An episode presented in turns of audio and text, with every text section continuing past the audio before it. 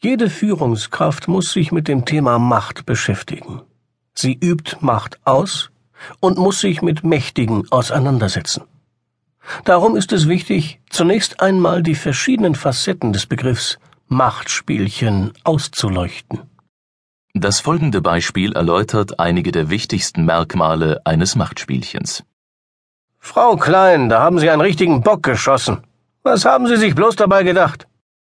Ich weiß auch nicht, wie das passieren konnte.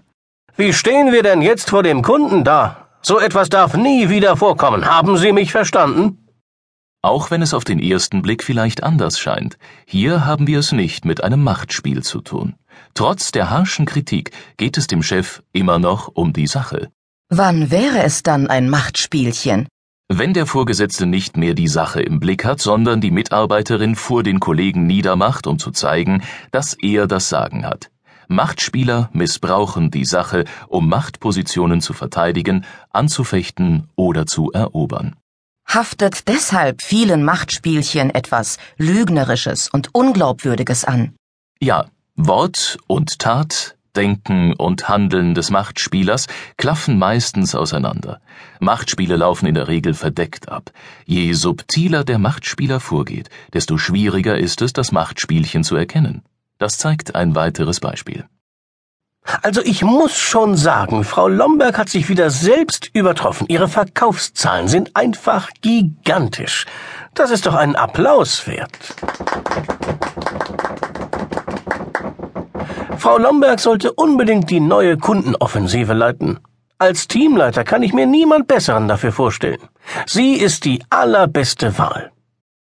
Auch wenn man es zunächst nicht merkt, hier ist ein Machtspielchen im Gange. Der Teamleiter hat nur ein Ziel.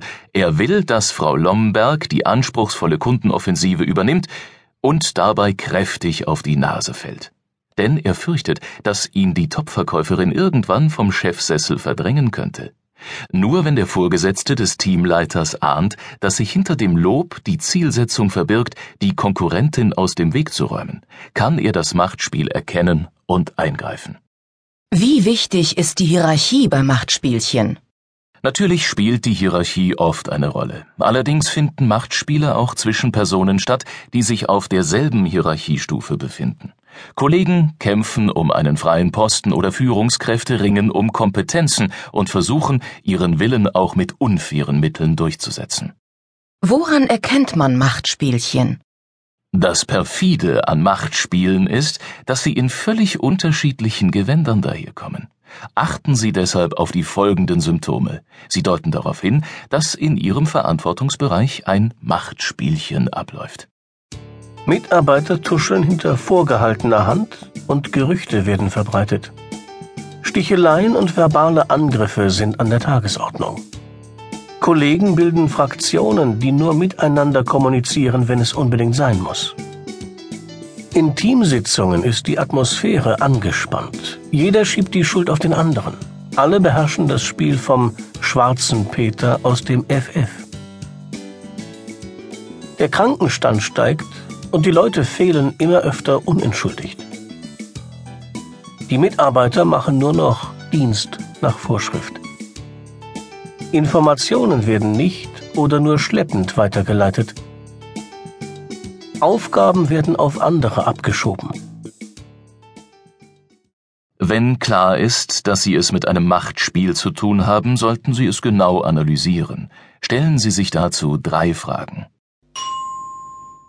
Frage 1. Wer ist beteiligt? Zunächst sollten Sie Ihren eigenen Status im Machtspielchen klären. Das fällt in der Regel leicht.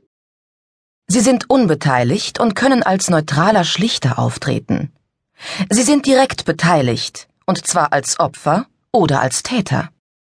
Ansonsten ist die Rollenverteilung nicht immer klar. Dann müssen Sie genau hinschauen und Gespräche führen, um herauszufinden, ob jemand eher Täter oder Opfer ist. Frage 2.